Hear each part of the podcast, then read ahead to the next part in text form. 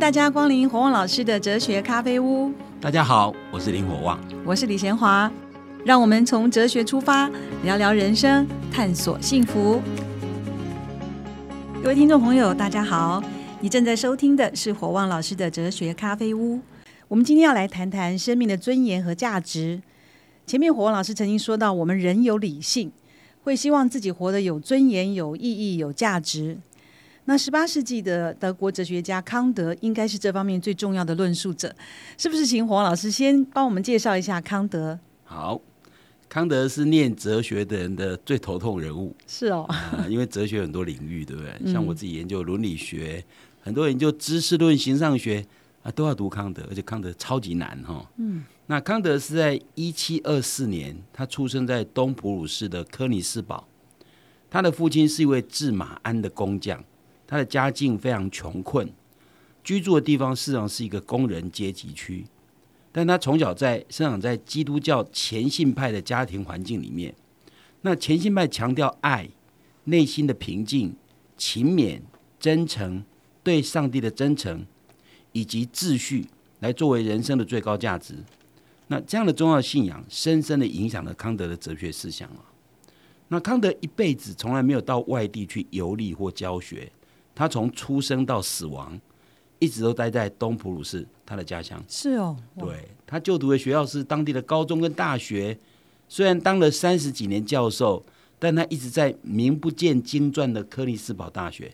所以你看他的出，他的生活完全是非常非常封闭。可是，对啊，为什么可以想到这么多的？可是他的理论是超级有世界观，你知道吗？所以你知道，一个人没有留过学，就一定。不能有世界观，这不一定哈。嗯，然而他的哲学视野没有因为他从来没有离开他的故乡而受到限制。那康德终身未娶，有两次哦，差一点就步入结婚礼堂。嗯，但都因为他的犹豫不决而错失良机哈。那康德最为最被人家传颂的就是他的生活非常的严谨规律。他每天早上五点钟起床，五点到六点喝茶。嗯，据说康德很喜欢喝茶。但他规定自己每天只能喝一杯茶，而且只放两片茶叶。然后五点到六点喝茶，然后抽烟斗。他规定自己每天只能抽一斗烟。那并且思考一天要做的事。六点到七点准备授课内容，授一授课一般从七点到八点开始，到九点跟十点结束哦。接着他便埋首写作，直到午餐时间为止。午餐过后，独自外出散步一个小时。嗯，下午跟晚上皆用于阅读跟思考，然后十点钟就上床就寝哦。嗯，这样的生活千篇一律，少有例外啊。据说他每天下午三点半准时从家门口走出来散步，分毫不差，风雨无阻，以至于邻邻居便以他出门的时间来调整自己家里的钟表。这么精准，非常准时哈。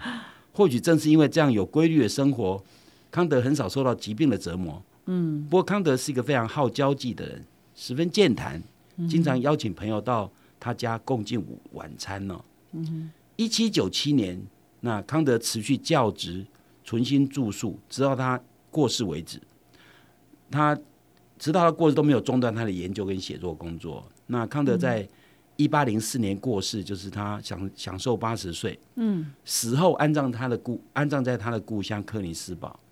他的墓碑上刻着最常被人家引用的一段话，上面写着：“有两样事物，我越是经常反思他们，便越觉得赞叹跟敬畏。嗯，那就是我头顶上的星空与我内心里的道德律。”嗯，所以康德认为说，宇宙星空实在是个让人敬畏的东西。嗯，包括人的道德、人的道内心的道德律。所以他认为人其实有可能跟宇宙一样的伟大，只要他的他的内心的道德律能够呈现出来的话。嗯哼。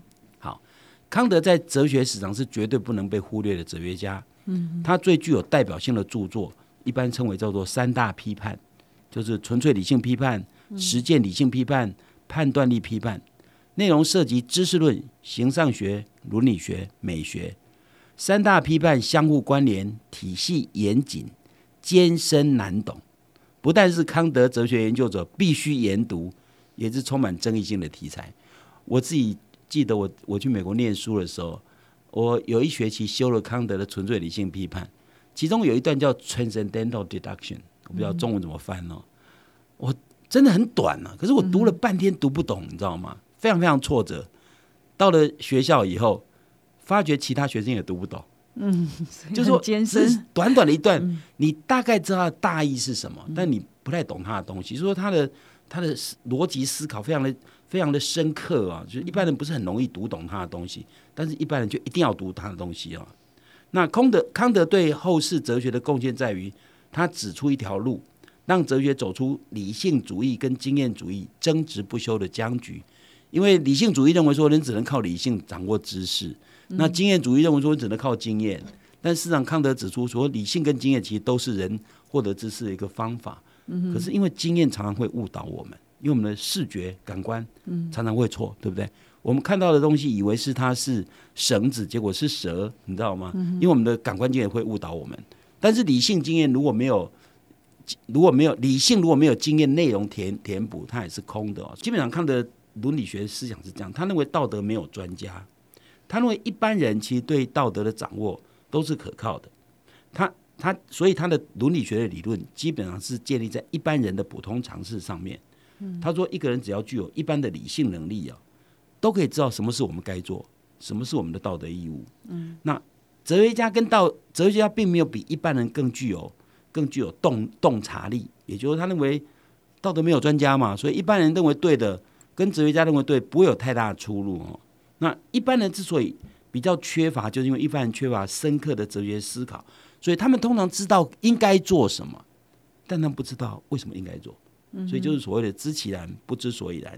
所以一般人缺乏对道德清楚的理解，所以有时候会呃知道该怎么做，但知道该该做什么，但却不做，因为就是知之不深，所以行之不利哈。就一个人如果知道的不够很彻底的话，他虽然知道该做，但是有时候受到诱惑啊，就偷鸡摸狗啊，你知道吗？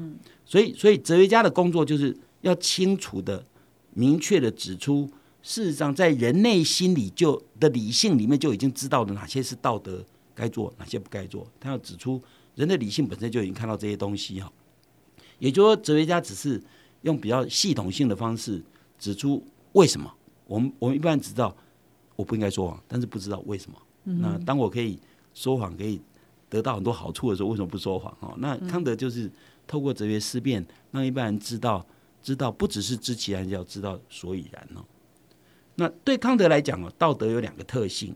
嗯，他认为道德事实上所有的道德规则，他称为叫做道德律，叫做 moral law，跟法律一样啊，就像就像地心引力哈，比如你把东西往天上一抛，一定掉下来嘛，这是必然。所以他认为道德道德法则、道德规则具有普遍性。有所谓普遍性，就是说道德道德规律、道德原则是要求所有理性存在者对所有理性存在者一定要接受的东西，它具有普遍性。所以，如果我们说有个道德义务，说我们不应该说谎，哈，任何人都应该受到不应该说谎的约束哦，所以它具有普遍性。那第二个就是他认为道德具有必然性。所谓必然性，就是那一定这样会要求，他一定要求你以某种方式去行动，你不可以不可以例外哦，必然就一定哈。那普遍性代表说，他认为说，只要人具有理性能力，或只要任何具有理性能力的东西，包括上帝、魔鬼，如果他们有理性，也会受到道德律的规范哈，因为那是普遍的嘛。任何理性的的的存在者都会受到道德的约束，所以他认为道德法则或道德律啊，适用于所有理性存在者。那但是因为人虽然是具有理性啊，但人并不是纯粹理性存在者，所以对人而言，道德律或者道德规则会变成一种束缚或压力。这一点我等下再进一步解释，我只是简单的说哈。譬如说，譬如说，如果在我们一般认为说，在大众捷运上面应该让座给长者嘛哈。那如果大学生啊运动很累啊，下课然后就坐在公车上，他如果看到一个长者上来，他心里会开始产生压力。我到底要不要让座？有些人干脆把眼睛闭起来啊，眼睛闭还假装没看到，这就是道德压力。嗯所以对康德来讲，为什么人道德对人会构成压力？因为人不是自然就合乎道德，因为人还有除了理性之外，人还有欲望。所以人的理性知道说，哦，我应该让位给长者，但人的情感或者欲望跟他会产生冲突。所以道德律或者道德原则对人而言变成像一种命令一样，就所以我们通常讲说你应该怎样，不应该怎样，应该或不应该，代表你有可能不怎样，对不对？嗯，我们讲应该应该说实话，不应该考试作弊，那代表有人有可能会做违反嘛，嗯，所以那个应该就代表那种强制的味道在里面哦，所以应该应该像一道命令。所以对康德而言，道德法则，因为他本来认为它是道德律，像一个像一个自然法则一样就在那边嘛。但他对人呈现就呈现出，他称为叫定言令式，或者有人把它称为叫做无上命令哦。那定言令式的意思就是说，康德认为说，其实道德法则或者道德律对人就构成一种压力。定言令式，它的。这个名词，因为后面还会再讲，可能是什么？那我要解释一下什么叫定言令式。好，定言令式哦，英文里叫做 categorical imperative。imperative 比较容易了解，imperative 就命令嘛。嗯，英文英文命令就 imperative。为什么叫 categorical？categorical 就是绝对的意思，绝对的命令就是绝对的命令。绝对命令就是不能有例外了哈，不能有妥协，不能让步。所以康德认为，道德对人的限制是不会让步的。好，那我们要了解。什么叫做绝对命令？什么叫做定言令式？那我们可以用另外一个康德举出来另外一个概念，叫做假言令式。所谓假言令式叫做 hypothetical imperative。我们拿这个做对比啊。嗯。假言令式其实假言 hypothetical 英文其实就是假设性的哈。嗯。那用另外一种讲法就是有条件的。所谓假言令式或者有条件的命令，是代表这个命令是特殊状况才会产生的。啊，这样讲可能不太清楚。我再举个例子哦，比如说，如果有有一个人想当律师，如果他的目的是想当律师，那在我们的社会，你要当律师，一定要通过律师考试嘛，不然你不可能实现这个愿望。所以，通过律师考试就像一道命令一样束缚着他，他天天都有压力，天天想着我一定要通过律师考试才能当律师嘛。所以，如果他的目的是想当律师，那他受他就会受到。通过律师考试这样的压力跟命令的限制，嗯，所以这个如果一个人他真的想当律师，他总不可能说一天到晚都是吃喝玩乐啊，然后不读书啊，那他不可能当律师嘛，所以他就必须，譬如说跟朋友聚餐说不行不行，我要回去读书了，因为我要考虑律师考试，嗯像这个就变成是一个压力哦。那那这个假言令是为什么要假言？就是说他会。通过律师考试，对这个人会构成一种命令或者要求跟束缚，理由就是因为他想当律师嘛。嗯，那这个命令对他可不可以解除？可以，他立刻放弃说我不当律师了嘛。嗯，他所有的压力全部没有。所以所谓假言令式是，就是说我基于某些目的，我个人的特殊主观目的，为了实现那个目的，我必须受到某些压力的束缚限制，我才能实现那个目的。嗯，所以，所以，那你如果说，那我不要那个目的，那我就轻松了。嘛，对啊，就没有压力了嘛。那康德认为道德不是假言令式，也就是说道德不是，嗯，不是有条件的命令，是绝对的命令。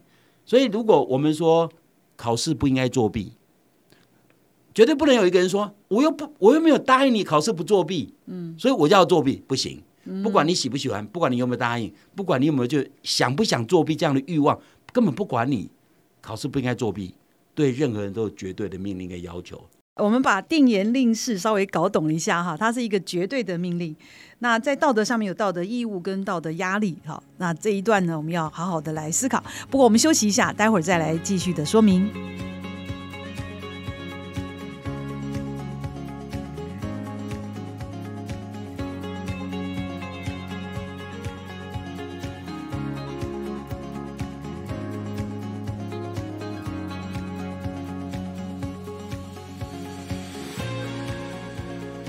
好，欢迎大家再一次回到火旺老师的哲学咖啡屋。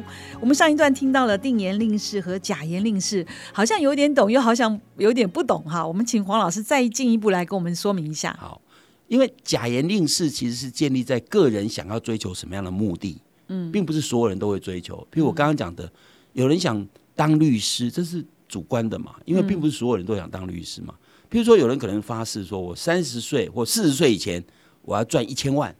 好。如果你四十岁以前想要赚一千万，要达到这个目的，那你就不可能天天游手好闲呐。嗯，你就要认真工作啊。所以认真工作对你就变成一种压力嘛，是不是？所以换句话说，那如果你讲说，那我不要赚一千万，那我四十岁以前不要赚一千万，我一解除那个欲望以后，或那个目的以后，我所有的压力就解除了，对不对？这一类就叫做假言令式，所以解除这样的命令，这样的命令跟压力，是因为有条件。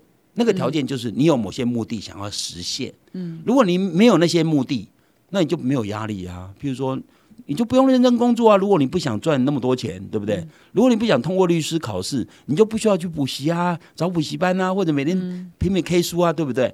所以你的压力来自于什么？你的压力或者你的命令或那个命令来自于什么？来自于你想要达到某一个你个人选择的目的跟欲望。那道德不是这样东西，道德不道德对人的命令跟压力，并不是你选择不选择，没有办法解除的，没有办法解除。任何人只要你是理性存在者，你都要受到道德的压力跟约束跟束缚。嗯，所以不管你是有什么欲望，所以我刚刚举例说，你你你你不应该考试作弊这件事情，不会因为你想不想作弊，对不对？比如说你不应该说谎这件事情。不会因为你说我并没有不想说谎啊，我就喜欢说谎啊。对不起，你喜欢说谎没用，你就是不应该说谎。所以这些东西不受任何影响哦。那从这里我们可以得到一个很清楚的概念，就是定言令式跟假言令式的区别就在于说，假言令式之所以会变成一种命令，是因为你有个人有特殊欲望跟目的要达成。那定言令式是我不管你有什么目的，不管你有什么欲望，你都要受他的约束跟压力。那从这里，我们多少可以对于这个假言令式的概念，其实也可以给我们一些适当的启发啊。嗯，表示一个人如果多一个欲望，他就多一种压力，对不对？所以你你如果有很多欲望，你欲望越多，你压力就越大，因为你达到那个欲望，一定要说要要实现那个欲望，一定要一定要遵照实现那个欲望的方法或者要求去做事嘛，对不对？所以你说你今天想减肥。如果你想减肥，你当然要吃吃吃东西很谨慎呐，不能说每天大快朵颐，开什么玩笑，对不对？所以如果你不想减肥，你就可以大快朵颐嘛，对不对？所以你多一种欲望，就多一种压力。所以，所以从假言令式的角度来讲，人的主观的欲望如果越多，你的压力就会越大。但是道德，道德不是这样哦，道德不管你有什么欲望，不管你什么目的。道德对你都构成压力，没有欲望也有压力。对，嗯，你不管你有，不管你有什么特殊欲望，你都要受到。它存在每一个理性者的心里面。对，所以为什么我们刚刚强调说，因为人会变成压力？再用一个概念来讲，其实比较容易理解。为什么道德会对人是一种一种一种命令的形式出现？道德义务会变成这种命令的形式形式出现呢？我刚刚讲说，因为人不是完全理性存在者，那这怎么解释？什么叫完全理性存在者？我们一般认为说，那上帝应该就完全理性存在着。如果有上帝的话，因为我们讲上帝，根据他的定义是全真、全善、全美嘛，哈，全能嘛，哈。那那如果上帝，那上帝所作所为就自然合乎道德。嗯，上帝绝对不会做出违反道德的事情，他很自然嘛。但是人不是这样，因为人还有欲望，人还有我刚刚讲的兴趣、利益，它会使人偏离理性的指引。所以理性会变成一种声音，告诉人说不能被欲望带着走啊，不能被利益带着走啊。所以换句话说，所以这样才会说，那为什么道德对人变成一种命令的原因？好像我们内心良心的声音呢？用良心最容易理解啊。其实中国人比较常常讲良心，由于儒家哈，所以康德的理性有点类似人的良心，因为人的良心，如康德所说。人的理性知道我们该做什么，不该做什么，但因为人的欲望会把人带偏，所以人的理性变成对人的欲望讲说：“你不可以那样，你不可以那样。”那告诉自己不能偏离理性的要求，那其实就就是良心的概念了。所以我常常讲说，其实康德的理性有点类似儒家所讲的良心。我们良心知道我们应该做什么，不应该做什么，但是我们人还有私欲啊，还有贪念啊，所以人的行为常常会被欲望带着走。那这样。由欲望或者或者利益所主导的行为，就会不道德，因为它偏离良心。所以古人常常讲天理跟人欲，表示主导人行为有两种力量，一种就是内心的良心，内在良心；一个就是物欲嘛。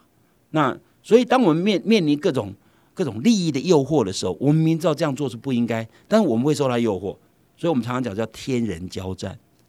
所谓天人交战，就是天理跟人欲产生交战啊。那天就是良心的声音啊，那欲就是人的私欲啊。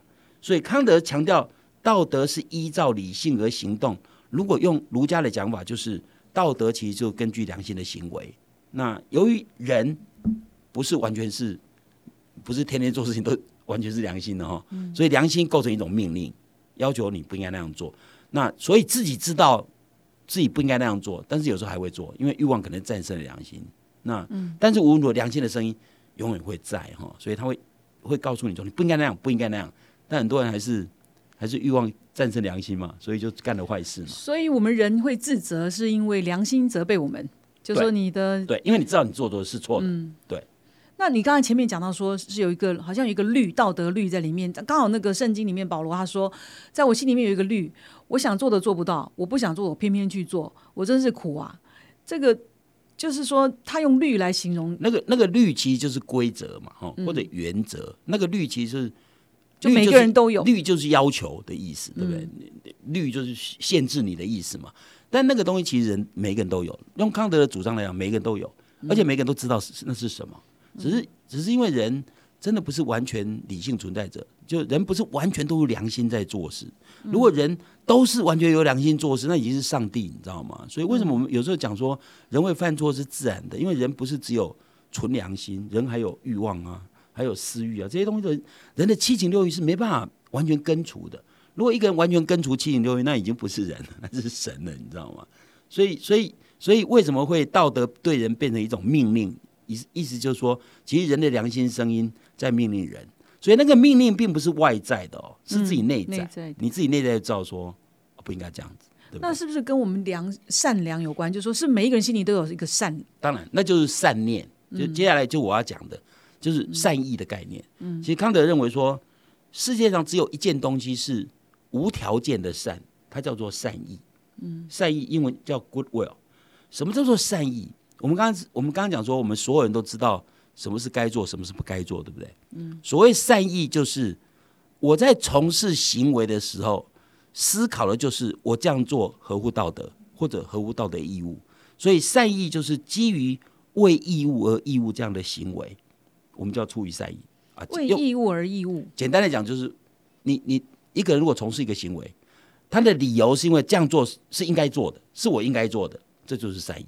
所以，所谓善意，用简单的讲法，就是打算从事道德行为的动机或者态度，没有任何的为为了什么东西，都没有为任何的奖赏或者什么。我我做这件事情是我觉得我应该做，为什么应该做？就是他就是应该嘛。嗯，我你没有任何理由，不会因为说我这样做，结果哎，我这样会得到好处，对不对？这就不是叫善意。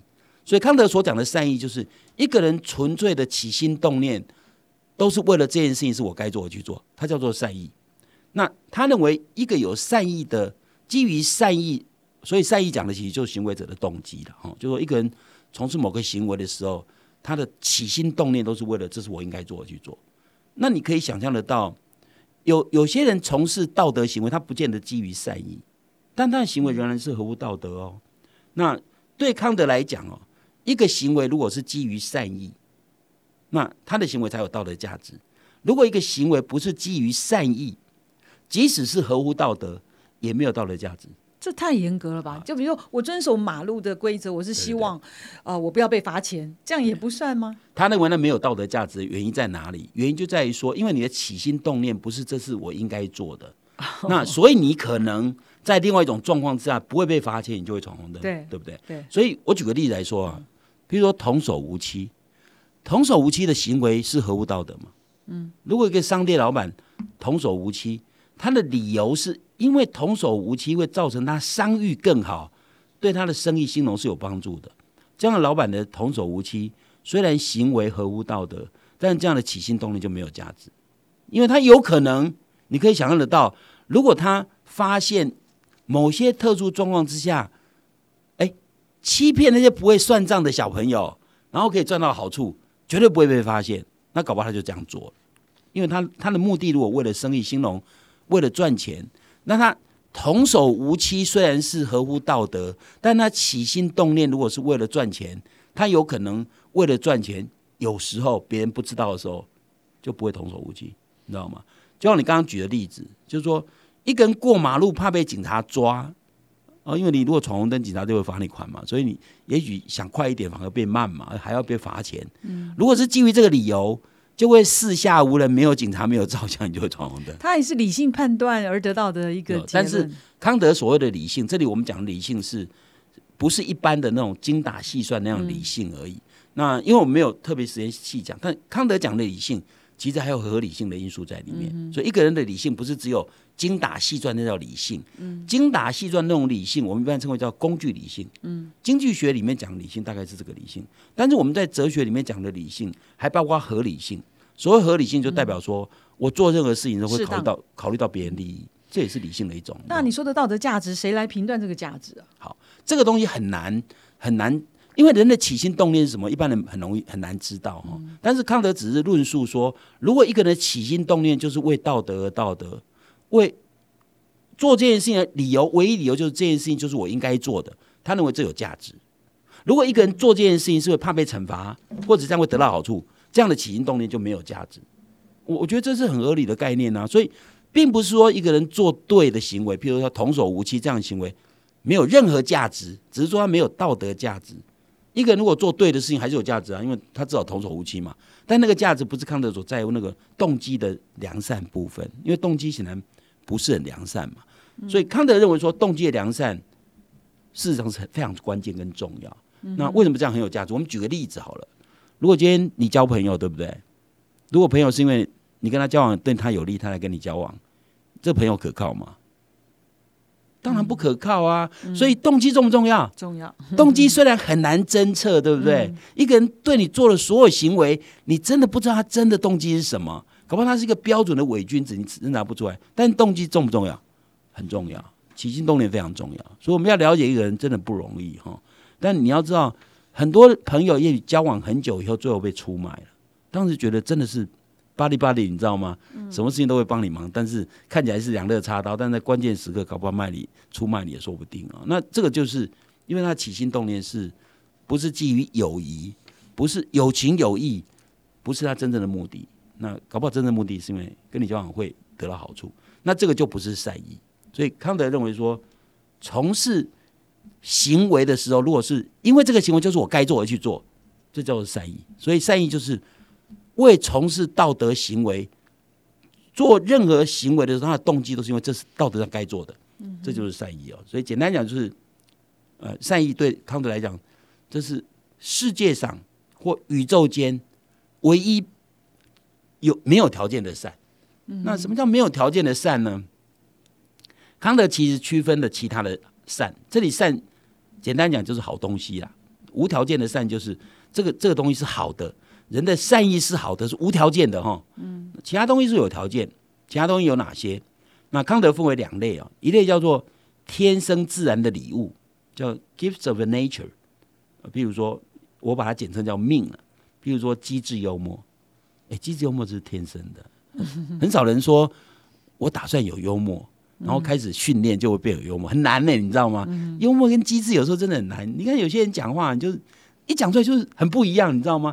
同样的语言，他表达就不一样。就像我常讲，说我儿子天生的时候，他他念的戏剧，我们当时我们家没有人对戏剧有兴趣或者有专长，可他一举手投足就是不一样，你知道？那就是就是 gifts of nature 天生的。所以说，呃，机智、幽默、智商高，这是不是天生的？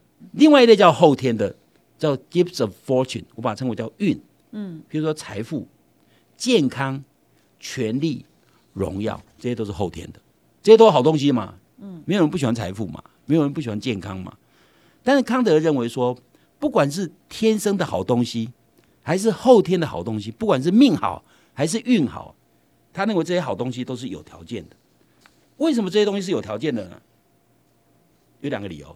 第一个理由是因为这些东西是我们重视它，是因为我们可以因为它而换取别的东西。嗯，比如说财富，要财富干嘛？比如你。我经常开玩笑说，如果你今天心情不好，你可以数钱吗？当然不，钱不是这样用的嘛。因为你钱可以买到东西嘛，所以你拿钱。如果天天家里只有抱着钱睡觉，你不会觉得很快乐嘛？是因为钱可以买到别人你想要的东西，所以这些东西具有工具性价值。所以我们讲，不管天生的好东西或或或后天的好东西，都是因为它有工具性价值。譬如一个人智商高，他因为智商高的关系，他可以他可以得到很多好处嘛。比如他智商厉害，就可以赢得考试啊，竞争从赢过别人啊等等之类的。所以它是工具性的。第二个，这些我们认为好的东西，也可以拿来为恶之用。嗯，比如健康是好东西，但我们宁愿希望坏人不健康，对不对？嗯，因为坏人健康的话，就会作奸犯科，你知道吗？一个人如果身体不健康，大概不会一天到晚想办法想办法占社会的便宜，想办法占别人的便宜，对不对？所以，所以这些东西都不是好东西，都不是无条件的好东西。这些东西是有条件的，这些东西是好东西，必须用到正道才会是好东西。如果用到邪道，它变成反而为恶更大。就像我常常跟台大学员讲说，你们很聪明，但如果你们品格很差，你们危害社会能力更强。所以天生的智商高，或者后天的财富很很多健很健康，都不见得是无条件的善，因为他们是有条件的，因为他可以为恶之用。那只有善意是绝对是无条件的善。什么叫无条件的善呢？一个人如果起心动念，为了要做合乎道德的行为。即使结果很糟，结果很糟哦。比如说，一个人可能判断错误啊，本来要帮助别人，结果反而害了别人，但他的善意仍然是善。也就是对康德来讲，即使产生的结果不好，也不会影响那个起心动念的善之所以为善。所以上一次那个事情，一个很善良的孩子，他看到了糖宝宝，他需要他背他，结果摔摔碎了他的，他的行为是错的，但他的善意仍然是善的。你总不会说他是恶意吧，对不对？你总不会他是恶的。所以对康来讲，你的起心动念，如果想从事道德的行为，就是善的。这个善就无条件的善。当然，什么是对的，什么是错，你有可能判断错误嘛？嗯，因为你可能智商不够啊，或者或者你消息不够啊，哈，或者消息错误啊，你做出错误的判断。但你的起心动念仍然值得肯定。那我们时间差不多了，我们在这一集呢，先到这边，还是请黄老师。帮我们整理一下这一集，我们在呃康德的论述上面，我们可以有一些基本的哪些观念？好，第一个基本观念就告诉你说，其实道德每个人都知道。嗯。第二个，我们为什么会从事不道德行为？是我们欲望被我们欲欲望主导了我们我们的良心，把我们良心，你知道良心被狗吃掉，就是这个意思啊。这第二个，第三个，只要你起心动念想要从事道德行为，那就是无价值的善意。你知道吗？这点是值得我们肯定。所以，所以事实上，每一个人只要起心动念是善的，你就具有很有价值的东西存在。每一个人都会有。对。所以，那个你说很有名，在墓碑上面，他讲说：“我我很赞叹的是，星空之外还有我心里面的道德律。”对，就指这个善意嘛。对，这个就是我们我们内心知道道德法则，其实在我们的内心，并不在外面。嗯哼。我们后面会再继续强调。所以，康德认为说，道德不是别人压迫你，是你自己压迫自己。嗯，这样听起来还蛮美的哈，有有一种感动在里面哈。好，那希望我们每一个人都可以了解哈，其实我们人是有理性的，希望活得有尊严、有价值。那道德是一个律，好像是一个命令一样，而且是绝对的，在我们心里面。那我们可以继续的来探讨，会更深的了解。我们下一集再见。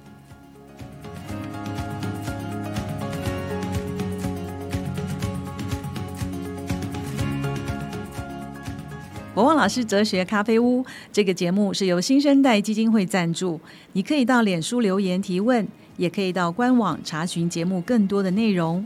我们节目每个礼拜四都会更新，欢迎准时收听。今天节目就进行到这儿，我们下一集再会，拜拜。